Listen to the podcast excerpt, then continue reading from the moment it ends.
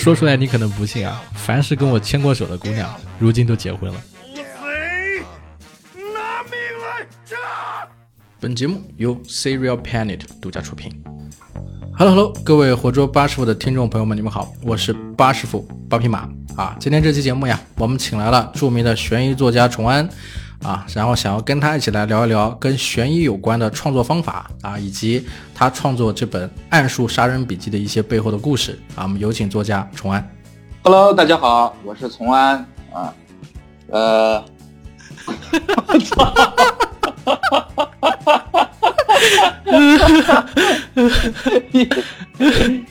哎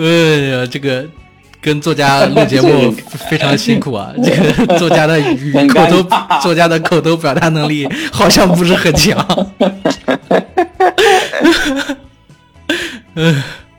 呃，Hello Hello，各位听众啊，这个跟大家解释一下，我跟崇安老师啊，已经是大概是第七次、第八次重新来录这期节目了。啊，问题的关键是在于我跟他实在是太熟了。那么今天请他来呢，为什么要聊这个书？是因为我这个前不久，然后呢又听很多朋友推荐，说他这个书故事很好，给到我，问我有没有想法解读一下他这本书。当然了，给我的是一个名单啊，名单里面有很多魔咒出品的悬疑的故事，还有像苍蝇社呀，还有墨铁呀，反正不同的一些大的出版公司的一些书。那刚好我看到了《暗数杀人笔记》啊，作者就是我们现在这位一直在笑的朋友啊，因为我跟他认识很多年了，那我干脆是吧，就就来做一期节目讲讲他这本书。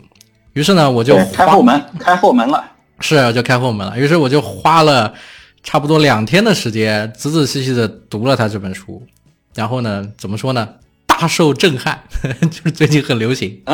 因为他这个书读的就怎么说呢？开篇写的就是你一一上去，你就会很上头，就会进入到那个情境里，然后会跟着他的这个所谓的悬疑案件嘛，就一直上头，想要把这个案件解谜。同时，他的故事呢又写得非常的复杂。就是我之前做过一期节目，就是在说关于这种影视剧审美的问题。就是有的一个好的故事呢，必然是有很多个故事拧巴在一起，然后它会变得非常的复杂、戏剧化，然后会让你不断的在里面，就是你的心灵会不断的受到震撼。那么读他的故事非常的辛苦，因为他写了好几个，我给大家说一下，比如说他写到像这种师徒案呐、哭坟案呐、拉拉案呐、硫酸案呐、耳坠案呐，反正他写了大概七个案件，每一个案件呢都跟我们生活中遇到的一些热搜话题都有对应，然后就怎么说呢？你读它，你觉得它是小说，但是又好像不像是小说。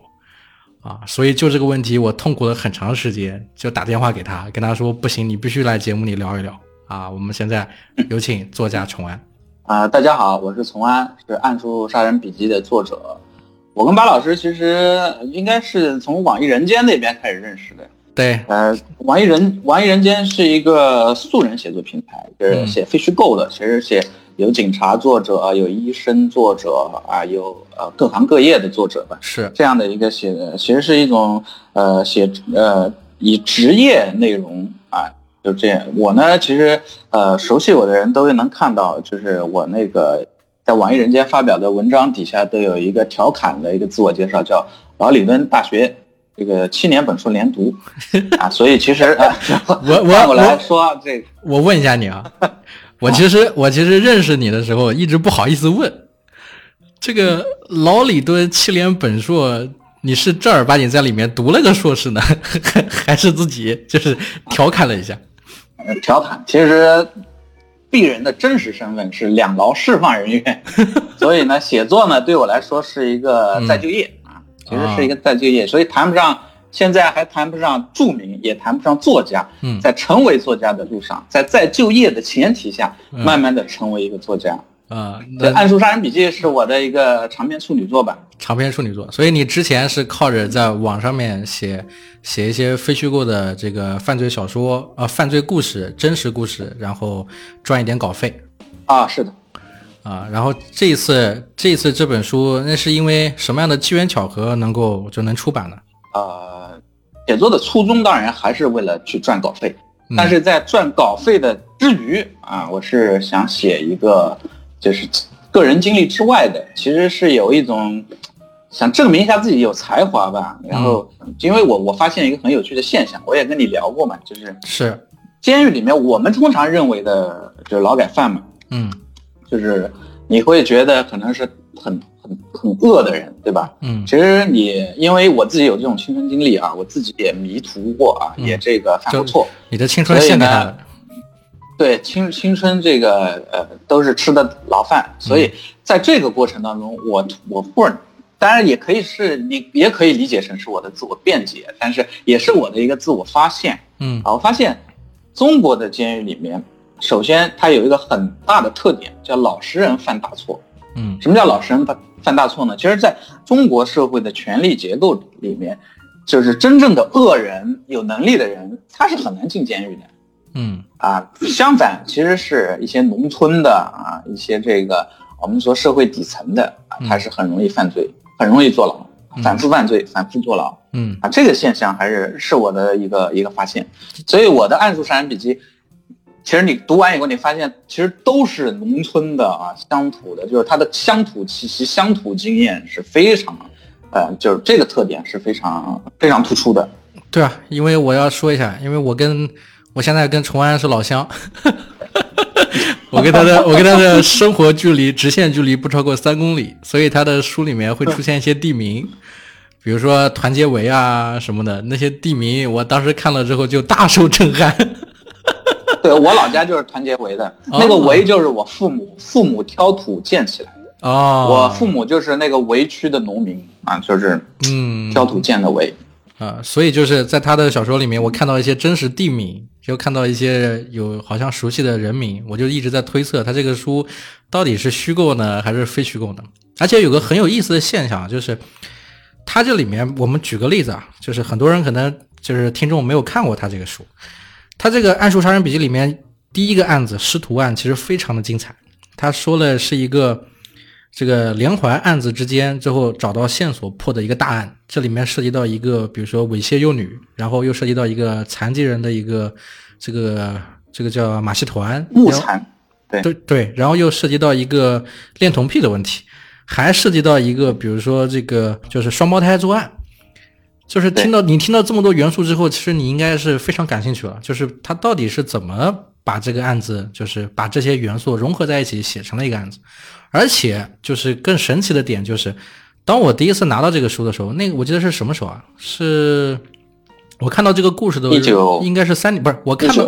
我第一次看到这个故事的时候，在魔咒那个公众号上，应该是在啊，对，三三三年前还是四年前啊？三年前吧，三年对前我三年前一九年的时候，我三年前看到这个案子的时候，在魔咒上发表，发表了之后，大概也就过了两个月的时间，我们就又看到有一个重大新闻是跟这个这个很类似的。对湖南那个性奴案啊，对，那个也是有有一些点是相似的，比如说看黄色录像带啊，然后就是犯罪的那个场景啊，还有有这种很相似的地方。对，那个场景是在一个地窖，在一个地窖里面，地窖里面有地窖。有有，就是地窖里面做了很多做了一些违法的问题，而这些这些这些元素，其实我们就就感觉到一点啊，就是讲的很很土的话，就是说说是艺术来源于生活又高于生活，对吧？但是嗯确实是。所以你在创作这个作品的时候，是不是是特意把你的目光关注到了，就是你你你所面对的生活，或者说我们今天的主题就是所谓的城镇化、城镇化进程，以及它跟这个流动人口之间的一些矛盾，所以才会让这个犯罪率升高，然后也是你关注的点。对你说的很对，我确实在在写的过程中有这种意识，因为我是八九年的嘛，八九年，所以我们这一代的农村青年的话，其实普遍是对这种乡土经验啊，就是我们其实很很叛逃这种，或者我们根本就是很鄙视我们的这种乡土经验，或者我们不愿意承认自己是一个农村人。嗯所以我在写作的时候，我就比较重视这一块，所以我基本上就是拿乡土的元素，或者说我他的犯罪诱因啊，我也是在就是城市、农村这两个点啊，去找一些这种犯罪的素材，制造一些这种犯罪的场景啊。其实呃呃，你要说我们中国犯罪率的这样一个问题，其实呃你会发现城市化城市化的这个进程啊，它其实是一个可以说是它城市化的阴影之下，就是农村犯罪的农村人在城里犯罪的这个现象还是很突出的。所以我在《暗处杀人笔记》里面就是呃用了很多的乡土元素。嗯，那你在创作这些案子的时候，在设计这些故事的时候，有参考过一些，比如说真实故事吗？或者说我们熟知的一些案件吗？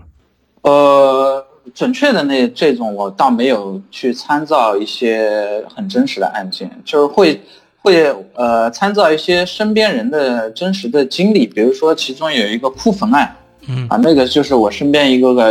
呃一个是一个朋友的真实经历，就是乡镇的赌场嘛，那种赌场，然后抓赌的时候，嗯。两个人去那个呃没地方跑了，就在一个坟墓地下跪下来，假装哭坟，假装夜里来上坟的这对。两个女的。嗯，然后这个警察就是顾不上他们，也也也不辨真假，赶紧去追其他人。了。然后这两个人就因为哭了坟，因为又是女性嘛，然后他们回到这个呃村上，村里的时候，嗯。啊，就是恰巧他们的这个这个其中有人的丈夫就恰巧不久后就意外死亡了，然后就被镇就被乡村就呃这个环境里面就是说他们是一对迷信，就是诅咒嘛。嗯，然后我就把把这个元素就是加到了这个哭坟案里面去，OK，对用对用一个迷信的这个点，乡镇迷信的这个点，去把这个情节给它衔接起来，其实是有这么一个创作思维在里面。嗯，在这里我要补充一个啊，就是，呃，之前我们在做这期选题的时候呢，我有大概查了一下资料，资料里有说过啊，就是影响中国社会犯罪率的六大主要因素啊，分别是这个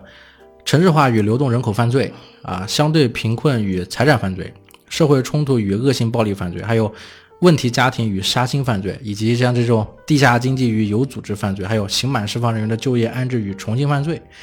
那我好奇的点是说，其实这六大因素，我不知道你自己有没有感知啊？就是这些，其实在你的书里都体现到了。对你这么一说，我还是我举我举个例子，你比如说这个刑满释放人员的就业安置与重新犯罪，在你的这个暗数杀人笔记，可以说这七个案子都是由刑满释放人员的这个这个问题产生的，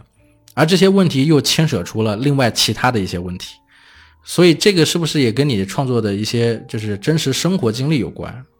是不是有你就是知道的一些一些一些人或者一些故事，然后让你产生了一种就是以这个契机为主的一种创作冲动？对你说的这个问题确实存在。呃，我就说大概二零一六年、二零一七年的时候啊，我有一个狱友，嗯这个狱友就是他，他出狱以后啊，他可能他都不是说安置跟重新犯罪这个问题了，他是被他父亲给直接给打死了。啊，也是一个很大的新闻啊，就是他呢，他当然也是一个二进宫，敲诈勒索，然后就其实就是说的仙人跳嘛，嗯然后蹲过少管官司，出来以后又犯一次事，也是同样的罪，然后呃跟我在一起大概关了呃有有半年多吧，嗯。然后出狱以后，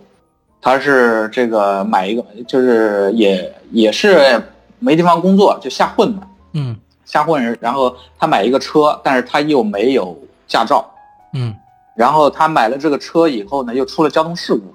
然后伤者上门就是找到他家以后呢，让他父亲其实是在这个上海打工的工地上啊干这个普利的，嗯。然后他父亲回来处理这个事儿，然后就跟他两个人在院子里就发生了矛盾，他嗯父亲一气之下就把铁门一锁，拿铁锹把他给打死了。哎，为什么会这是为什么会这么冲动呢？呃因为就是他这个小孩，你想啊，他前面少管官司，然后后面又是第二次又进去嗯啊，然后呢，这个也没有正当的工作啊，然后又这个呃啃老，然后出了事情呢，又又这个逃避逃避这些，让家里人啊、呃没完没了的去给大家擦屁股，所以他父就是他父母就是已经到了一个一一个不可容忍的点了呀。，OK，最后就发生了这么一个一个惨案。所以你在写《暗数杀人笔记》的时候，其实是不是潜意识里面是有考虑到一点，是想要呼唤到很多人去关注到这个事情，就是人为什么会犯罪？人犯罪的原因是因为这个社会匹配的问题、结构匹配的问题或者环境匹配的问题，没有一个机会给他改过自新。我，呃，我刚才说的这个例子跟这个呃跟你说的这个呃搭不上去啊。嗯呃，但是因为我如果你让我来答这个问题，我肯定不讨喜嘛，因为我自己就有过劣迹嘛。呃，但是如果我们就是说，呃，我相信有不少人听过，就是有一种有一个说法叫母胎资本，呃，认为啊、或者说就是呃，有一个知识叫叫这个叫无知的幕布啊，我在这里我就不解释了，有人可以去呃，如果感兴趣的人可以去搜一下这个点。其实就是我就说这个母胎资本这个事儿，嗯其实就是每个人生出来啊，不是你能决定的，你其实都有一个命运的起点。有的人在农村啊，有的人在城里，嗯有的人在富裕的家庭，有的人在贫困的家庭，嗯啊，这个其实啊，有的人颜值高啊，有的人颜值丑，就这个东西都是母胎资本。所以母胎资本相对好的人，他其实他的犯罪的概率是是要是要比母胎资本少的人是要是要是要这个是要小的。嗯啊，或者说就是幸运两个字，就是更加的幸运。嗯呃，如果说你把我们中国所有的这个犯过罪的啊，坐过牢的，嗯所有做一个数据统计，你会发现母胎资本肯定都是都是很差的那波人嘛，对吧？母胎资本好的人，那肯定是占的比例就很小。嗯所以说，从这个点上来说呢，啊、我写《暗数杀人笔记》，你去看这些人的母胎资本，无疑都是很差的啊，农村的啊，呃，或者说有一些父母辈啊，有的什么受过工伤的，有过什么计划呃计划生育年代被惩处过的，有的八三严打被惩处过的，嗯有很多历史性的创伤在他们父母那一辈，然后他们自己又是农村的留守儿童，就有很多社会问题。他母胎资本就是非常就等于是没有资本啊，一生下来就是个就是可怜儿。所以我所有的呃里面的故事的塑造的人物，差不多都是这个模子去把它给刻出来。嗯这其实是啊、我自己的就是这个创作意图其实很明显，就是说啊、我是对呃有这么一个，就是我不是说去辩解罪恶啊，罪恶你、呃每个人杀了人也好，每个人犯了罪也好，都要受到惩处啊。嗯就是呃你你有再多的理由，你也不能去作恶，作恶你就承受代价。是这一点咱们就不扯了。是但是我们去理解这个母胎资本的时候，我们其实是为了要更公道的看待生命。是啊就是我们不能去去拔高自己啊，我去自我感动，说我今天没犯罪，我今天生活很体面啊，我是一个白领啊，我是一个精灵，我是一个牛逼的创业者啊，我是我是多么能耐，你不能就不能无条件的这么去自我感动，应该要承认自己的幸运，你的幸运。你的起点是不是幸运，对吧？你作为一个很牛逼的创业者，你有没有母胎资本的加持？我觉得有这种反思，有这种有这种的有这种这种考量，我觉得我们的社会会更加的公道，看待事情会更容易公会更公道吧。但是你说这个，我想到一句话，就是我们这个传统文学里有一句话，就是叫做“一命二运三风骨，四积阴德五读书，六名七相八敬神，九交朋友十养生”。前面最重要的就是一命二运三风水，或者叫三根骨。就是有的人就是运气不好，他出生环境不好，那他的本身的环境跟他的风水，他的那个区域限制了他的很多的一些处事的方式。在这个方式里面，他遇到的很多问题，我们我们其他的一些人可能是遇不到的。在那个处境下，像你说的母胎资本的这个环境是非常恶劣的时候，那人本身他所遇到的问题就只能使用一些或者被迫运用一些非暴力这个非常手段才能够进行生存，对吧？所以说，这个生活化的这个大背景下面，我们聊这个话题，确实对每个人来说，每个人的生命你怎么去看待它，是否公道，这个必须要是设身处地的、全方位的去看待，才能够对它进行一些了解。对，就是我们要知道一个原因嘛，其实其实就是知道一个原因而已，就是罪恶，当然所有的罪恶都必须要惩处，这个是大原则啊，不是说为罪恶去做辩解。嗯因为我们现在发现，就是大家都很情绪化嘛，因为有我们不太关心原因了，我们只需要我们我们只关注发泄，所以这不是一个很好的现象。嗯，所以更多的还是要看待它原本这个问题到底出到底出在哪里。对，它的根在哪儿？我们怎么努力把咱们的社社会环境搞得更公道一点？我觉得现在当下一正正在发生这些事情，比如说我们对对一些大资本的一些限制，对吧？对嗯现在的一一些一些这种平均呃财富分配的重新的一种平均化，其实也是消解一种社会矛盾，比如打压房地产、打压学区房，其实正在发生这样一些一些事情所以你现在创作的时候也在关注这些。啊，对。那我能不能理解，就是其实是写作这个救了你的生活？就是当你这个出来之后，然后这个无业的时候，找不到方向的时候，是你的这个跟写作相关的一些缘分，然后一点一点的让你重新找到了一个正轨的生活方式。嗯，毫不夸张的说，确确实实是写作拯救了我，拯救了我的个体命运吧。呃，因为其实呃是非常偶然的机会，因为我二零一五年八月三号出来。嗯，之后其实还是有有一年非常迷茫的时候，啊，也不知道自己呃怎么就业啊，也尝试过创业，基本上也是失败了。然后你那时候做过哪些工作？我就是在那个天河市场嘛，开了一个那个 T 恤店，手手绘 T 恤，因为我会画画，所以我就是尝试用这个呃画画做手绘 T 恤，能不能糊口？结果发现呃对难。嗯，做不到，嗯，然后就店就关门了，嗯，所以那段时间还是很迷茫的，但恰恰正好在这个时候，就是，呃，就是现那时候流行这个素人写作嘛，嗯，所以有这么一个有有这么一个表达的平台啊，就是因为那个是，对，有点，其实他这种写作也有点像现在的快手、抖音嘛，其实 有点本事的，就有点民间小伎俩、小本事的，都有一个展露的机会。所以写作的话，它也也恰恰是这么一个风口。当时是投公众号吗？还是说是有朋友介绍？没有朋友介绍，我是在我是在网易的那个客呃那个新闻客户端，然后看到了人间这样一个写作平台，还是写作的，然后就投稿了。然后我对我写《暗数杀人笔记》这个长篇的这个机会，也是来源于人人间，因为当时人间有一个作者，他去创业了。就到魔咒，然后是魔咒的内容合伙人。OK，后面他还给我一个机会，让我来尝试写一个长篇小说。嗯，然后就有了这么机会。那你在写作的时候，能不能分享一点，比如说你的写作经验？因为我的写作呢，是基于一个情绪的表达，然后呢，写的当然也是先从我自己身边的人跟事开始的。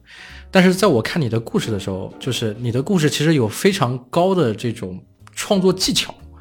还有很深的一些，就是生活上一些一些东西，因为当然就是你你经受过一些苦难，呃，我我理解的啊，就是你经受过一些苦难，所以你写的作品比我们普通人写的作品当然不一样。我们写的是吃喝拉撒睡，你写的都是那些疼痛的、受到折磨的、人性对被惩罚的那些故事。那你在创作故事的时候，你有没有自己总结过一些方法论，或者有一些什么样的东西，你觉得是大家都可以来来运用的？其实呃，如果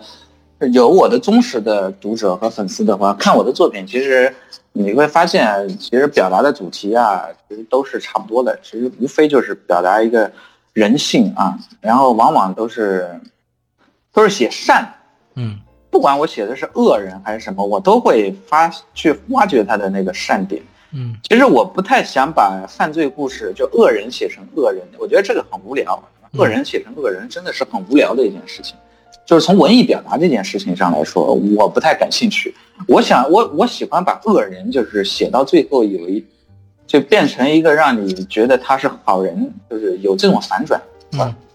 这是我写写作的一个一个嗨点。嗯，呃，然后我的写作技巧呢，其实我也没有刻意的去磨练一个写作技巧。写《暗出山笔记》这个时候，其实那个时候我的写作就等同于没有写作技巧。但是写完《暗处杀人笔记》，我慢慢就有写作技巧了。这有两个有两个方面，第一个是我当时的这个我跟你说的那个人间的那个创业的作者啊，也是带我写这本书的，呃，就是就这个作者，他他他的写作水平是很高的，嗯，所以他教了我很多写作的方法，这是这是第一个要点，所以他算是我的写作路上的一个一个领路人吧。OK，然后第二个是我自己摸索，嗯，因为我有阅读习惯。就是我的阅读习惯，就是我喜欢把所有的这个名经典作品里的人的名字，我给它全部改成我身边熟悉的人的名字。OK，一旦一旦我改完了，那我就把这些人的性格套入到这个情节里面。啊，那这些情节原有的情节肯定会变，那会根据这个人去变。在这变的过程中，其实完成了我自我写作的一个训练。嗯，对啊，所以在所以呃，通过这两方面，我。有了一定的写作技巧，但是我觉得写作，呃，最好不要太去谈技巧是一方面，因为技巧多了，你会觉得会有明显的套路化，对吧？因为也会有这样的问题，你塑造的人物啊，塑造情节都难免就是一个箩筐啊，其实就是换了换瓶换水，嗯，会造成这样一个限制，嗯，所以呃，如果我现在写了很多作品啊，大量的作品，所以这些作品里面也也有很多烂作品，嗯，呃，但是也有很多好作品。关键的问题就是你要保持你的创作欲，因为你这东西就跟开店做生意一样的，就跟我以前开店做生意一样的。嗯虽然我只做了呃，就是我做生意是失败的啊，嗯但是就是它的规律是一样的，你人必须一直在那儿，你才有可能等到一个你的买家。嗯所以这个买家是什么呢？就是你的灵感。你一旦等到一个灵感，那就肯定会有一个好故事。你写了九个坏故事，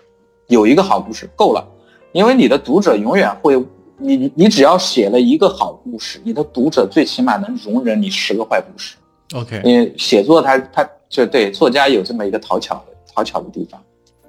那你怎么看待，比如说这个非虚构写作跟虚构写作呢？因为你之前都是，呃，写的是非虚构，都是真实故事，这个或者真实故事相关的一些这个作品。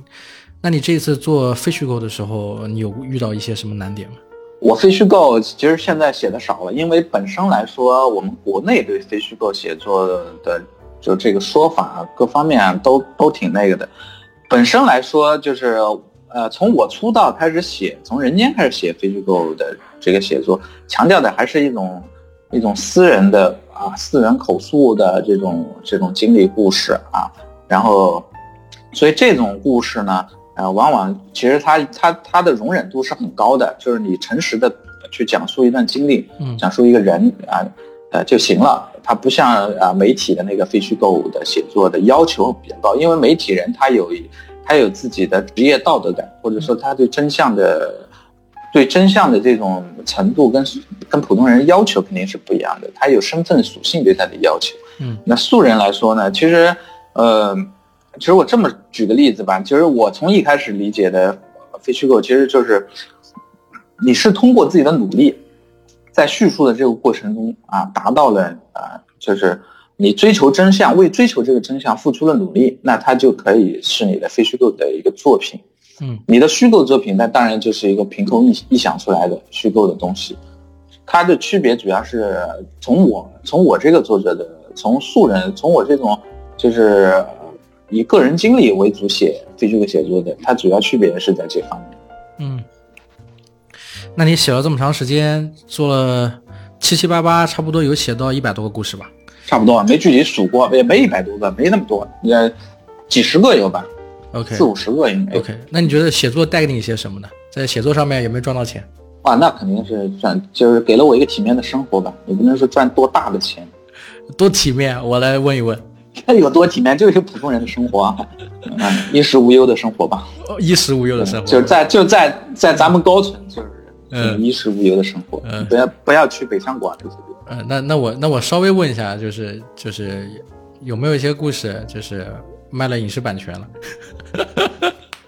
啊，有的有的，影视版权其实呃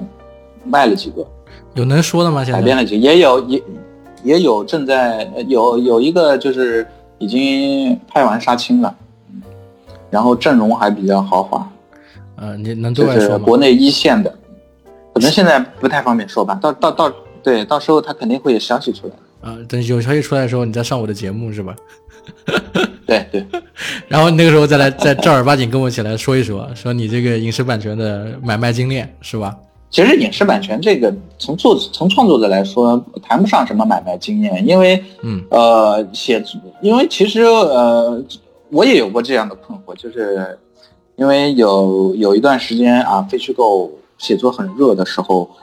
呃，一个文章卖一百多万的啊，嗯，这种东西，这种奖赏啊，这种巨大的奖赏，对于写作者没有不心动的吧？你说你不心动，那都是胡扯。对啊，呃。只不过你承认不承认而已。我那段时间确实被这个东西啊，挺就是挺鬼迷心窍的，也特别想去，就是我的为什么不卖影视版权？为什么我不挣这么多钱，对吧？一篇写个文章就卖这么多钱，嗯，这就这，但是后面你会发现，其实它不是一个，就是说你你努力了就就，或者说它根本就不存在，因为好，我来给大家说一下，你把控不了，你把控不了的，你把控不了的事儿。呃，我给我我给大家说一下啊，这这咱们这从来不不好意思说。他我在跟他跟他之前有过一次这个这个饭局的时候，有聊过这个话题。当时他说过，就是他在困惑的时候，然后很努力的功利化性的写作，想要卖出影视版权的时候，反而那个作品卖不出去。当他不关心这个对对，然后当他不关心这个影视版权的时候，正儿八经去表达那个故事，想要完成那个故事的时候，反而那几个故事后来莫名其妙的卖掉了，而且呢。不仅卖了一个，卖了两个，卖了三个，而且越卖越多。然后现在他的他的状态就是一个什么状态呢？就是他发现，但凡他有想赚钱的故事呢，很难；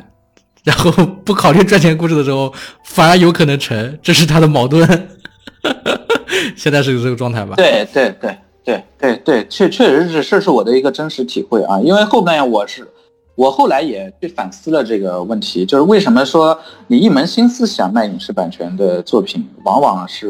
往往是一个失败，不能说失败作品，但能发表当然是合格，就它不是一个好作品，但往往你是啊抛开心思去认认真真写的东西，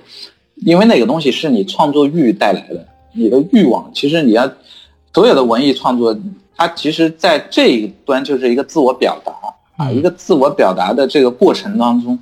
你只有把自己做到极致了，你才有可能跟别人形成一种通感。嗯，其实影视版权就是很简单嘛，因为你对面可能是一个文学策划，可能是一个导演，可能是一个或者说一个一个演员啊，不一呃一个一个导演或者说一个影视公司的老总，看到你这个故事了，跟你形成了一种通感啊，他觉得你这个作品也第一个是好，第二个是合适，然后他就想把它变成影视版权。啊，其实就很简单。如果因为如果你写那种很很功利的东西，写的像编剧的东西，嗯，人不会看上。他那么多编剧呢，你这些东西算什么呀？这种情节，对不对？嗯。但是你真正你去写你表达的这些东西，它是稀缺的，因为你确实是你有你占了这个个人，就是你一个特殊经历的，呃，就这个东西它是稀缺的，它是有价值的，嗯，所以它往往会有这种隐改的可能性。OK，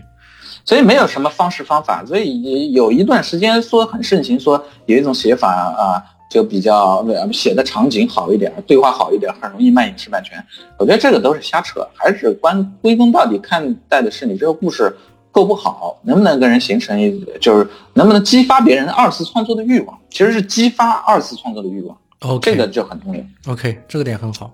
所以讲白了，就跟就跟我做的这个播客一样，就是我们不知道，就是听我们这个节目的或者看我们这个这个这个故事的人是谁。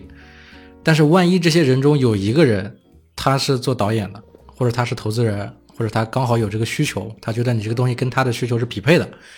他就正儿八经成为了后来这个故事的所谓的始作俑者，就是他成了买你这个故事的人。啊，所以在这些，所以在这些里面，最重要的第一点还是要善待你的读者，写好你的故事，这个是最重要的。其他的东西不要去想那么多。对，哎，我再补充讲一下，就是流跟非虚构写作的区别有哪些？其实，呃，我以前也跟我的编辑聊过，外婆嘛，我外婆就是她是一个很迷信的人，她以前经常会跟我们去，就是跟小孩子，跟我我我小时候的时候，就跟我就不让我们到水边去，然后她会跟我说，这个水里面有这个有这种水獭。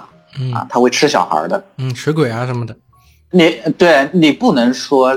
就是我外婆就是在虚构一个故事，嗯，其实这个故事是他的非虚构故事，因为第一个他是迷信的，他是相信这个，他确实有这个生物存在。第二一个，他的核是善良的，他是想保护小孩子，小孩子不要出意外，嗯啊，所以说如果说你用我们的就是真相来套这个。我外婆的这个水塔的故事，它必然是一个你一个神鬼啊迷信的故事，它肯定是。但是你从素人角度来说，它又是它的非虚构故事，啊，所以我我说这一个逻辑就是真相，就是客观真相跟每个人私人的真相，它之间啊，它其实是隔着很远的。OK，但是但是呃，大家的目的是一样的，其实无非就是真善美。OK。但是其实这一个是一个很大概念的一一个东西，就是当然它真正的非虚构写作，我觉得还是呃，还是要遵从啊，就是媒体人建立的那个标准，那个高度，就是咱们咱们做不到，但是要努力的去做到。所以我要补充一下。OK OK，那我还是要问一下，就是一般我在采访作家的时候啊，都比较好奇的是他的作息时间，因为我的作息时间是公开的，我白天带小孩儿，下午录播课，晚上思考一下故事创作。呃，那那像你现在是全职在写作了？啊，对，我是全职写作，我的写作状态啊还是很规律的。我我每天不是说一定要写多少字，但是我每天必须得得坐在那坐一会儿，就是呃早上我七点钟起床啊，八点钟肯定要坐到电脑边上了，然后要么是构思写，要么是具体的就在写，然后吃过午饭，我一定要午睡。午睡以后，然后我就去运动，啊，如果太阳比较大的情况下，就可能在家练练符，嗯，打打拳啊，然后发发呆啊，看点看看电视节目。到了太阳落山，我就会去打篮球，打完篮球回来啊，洗个澡，再坐到电脑旁边啊，这个时候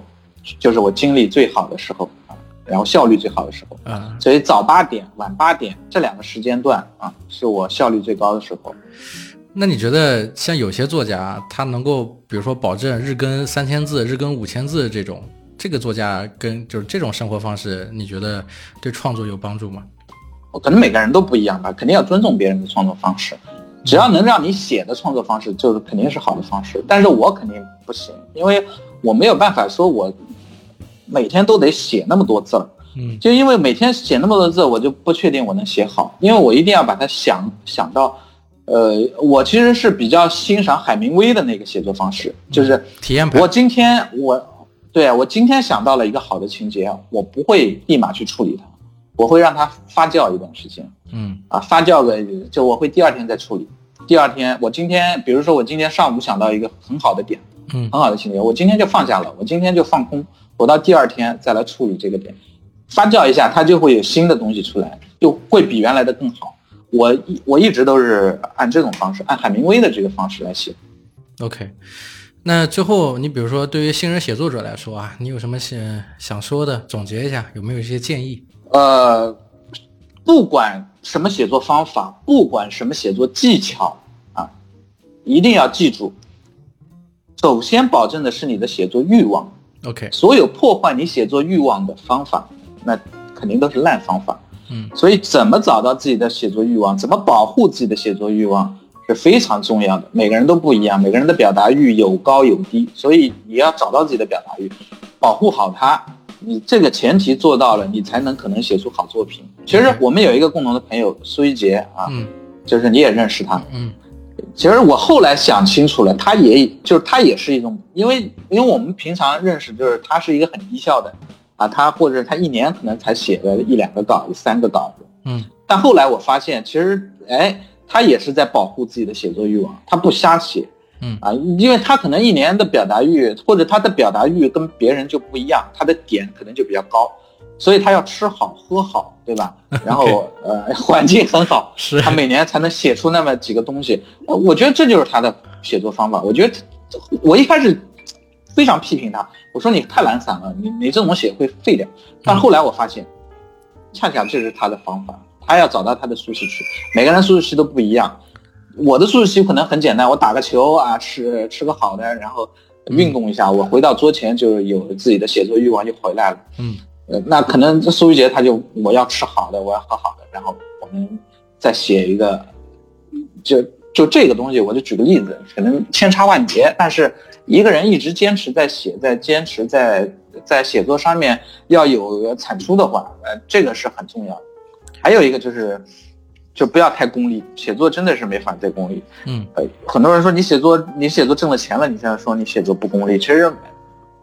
一开始的写作，我说是最开始，每个人会经历一段功利的过程。嗯，但是从你还没踏入功利的这个阶段的时候，在那最初的时候，其实没法功利的。因为一个字一个字敲出来，那个过程你功利不了啊。嗯，等你意识到你的作品有价值的时候，你才可能功利。一开始谁也不可能说我写一个作品，它就肯定有价值。嗯，没，我觉得这个是很少的。嗯，OK，那么今天的节目就到这里啊。对《暗数杀人笔记》感兴趣的朋友，呃看过崇安老师作品的朋友，欢迎在评论区或者私信区和我们一起交流啊。对，同时呢，我们也要感谢本期的赞助方谷物星球为咖啡而生的燕麦奶啊，谷物星球支持了我们节目。我们会随机挑选一名评论或者私信的朋友送出一箱燕麦奶啊，祝您生活愉快。那么最后呢，